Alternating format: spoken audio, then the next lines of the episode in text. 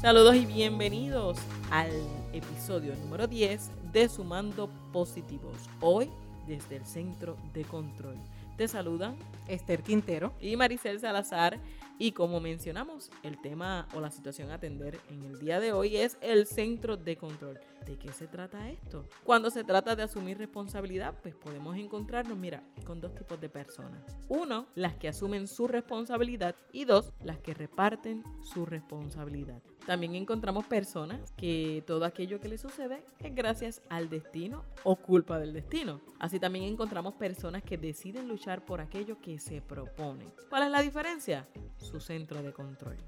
Y Esther nos va a estar explicando qué es el centro de control. El centro de control, Maricel, se refiere a la idea que alberga una persona en relación a su nivel de control sobre su vida, así como los eventos que ella enfrenta. En otras palabras, hablando en palabras sencillas, sobre la forma de pensar de una persona acerca de si tiene o no poder sobre su conducta y sobre sus consecuencias. Es decir, la consecuencia de la relación que guarda todo lo que me sucede con lo que he hecho o no. ¿Correcto? Correcto. Sin embargo, hablaste de dos tipos de personas. ¿Se refiere eso a dos tipos de centro de control? Sí, estamos hablando del centro de control interno y el centro de control externo. Te los explico de manera bien sencilla. El centro de control interno se refiere a aquellas personas que asumen responsabilidad por sus actos. Ellos saben que cada acción tiene una consecuencia, por lo que van cuidando muy bien sus acciones cuando algo positivo ocurre, saben valorar y saben celebrarse ese logro, en lugar de considerarlo como que tuvieron un golpe de suerte. Para ellos la suerte no existe, para ellos existe el éxito. No buscan la suerte, sino que van buscando esas oportunidades de éxito y se comprometen firmemente a lograrlo. Esas son las de centro de control interno. Por otra parte, existe el centro de control externo y son las personas que ellos van asignando responsabilidad, van como el cartero repartiendo van asignando responsabilidad. ¿A quién se las asigna Maricel? Al destino o a cualquier otra persona, a quien primero encuentren de lo que les va sucediendo. Y presentan creencias bien firmes en la suerte y otorgan demasiado valor a las alegadas acciones de otros en su contra. Son personas carentes de introspección. Como una muestra podemos señalar personas que no consiguen empleo. Pueden argumentar que nadie los quiere contratar o que contratan solamente, como decimos en Puerto Rico, a personas por palas. Es decir, que contratan a las personas que conocen o a quienes le deben favores. Eso ocurre cuando es un centro de control externo. Cuando es un centro de control interno, por el contrario, ellos consideran revisar su preparación, ellos consideran revisar sus credenciales, su historial de trabajo y hasta su forma de proyectarse en la entrevista. En otras palabras, ellos verifican qué pudo haber pasado de su parte para que ese empleo no fuera suyo.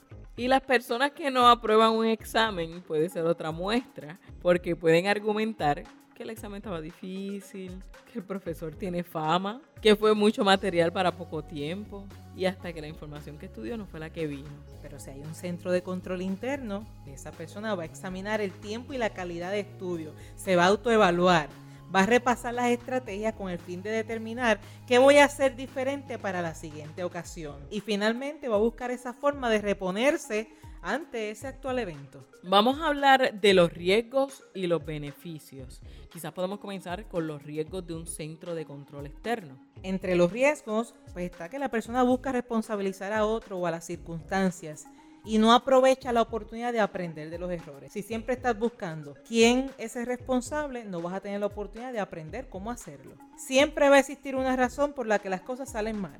No van a existir motivos para que las cosas salgan bien, puesto que no depende de sí mismo. Y finalmente van a mantenerse esperando a que el destino o una persona que los quiera ayudar se presente en lugar de comprometerse ellos a hacer lo posible. Esos son los riesgos del centro de control externo.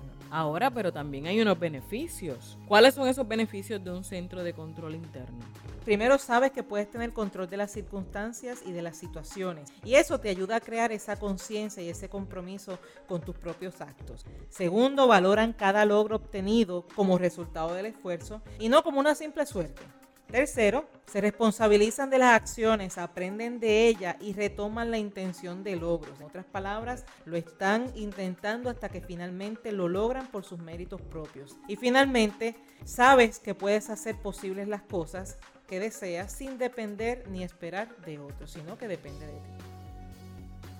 Y sin esperar nada de otros, ¿qué te parece? Si anotas tres eventos significativos en tu vida, ya sean favorables o no, identifica el nivel de responsabilidad que has tenido al momento de obtener esos resultados. En casos no favorables, contesta. Si pudieras repetir el evento, ¿qué harías diferente? En casos favorables, Premiate por aquello que tú hiciste bien. Y finalmente, escribe más allá de hacerlo en la mente para que obtengas mejores resultados. Y recuerda que puedes comunicarte con nosotras a nuestro correo electrónico sumandopositivos.gmail.com sumandopositivos.gmail.com Puedes escribirnos tus sugerencias, los temas que te gustaría escuchar y cuál ha sido tu favorito. Envíanos tus inquietudes. También nos consigues en Facebook. Recuerda darnos like a Sumando Positivos en YouTube en SoundCloud, en iTunes, en Twitter. En todas las plataformas estamos disponibles sumando positivos. Y para el próximo tema, Esther, cuéntanos qué vamos a estar trabajando. El episodio 11 de Sumando Positivo lleva por título Cuando te digan no. Ignora los pronósticos negativos, aumenta tus fuerzas, consigue el éxito que otros no consideraron posible. Y nunca olvides que una mente positiva da resultados positivos.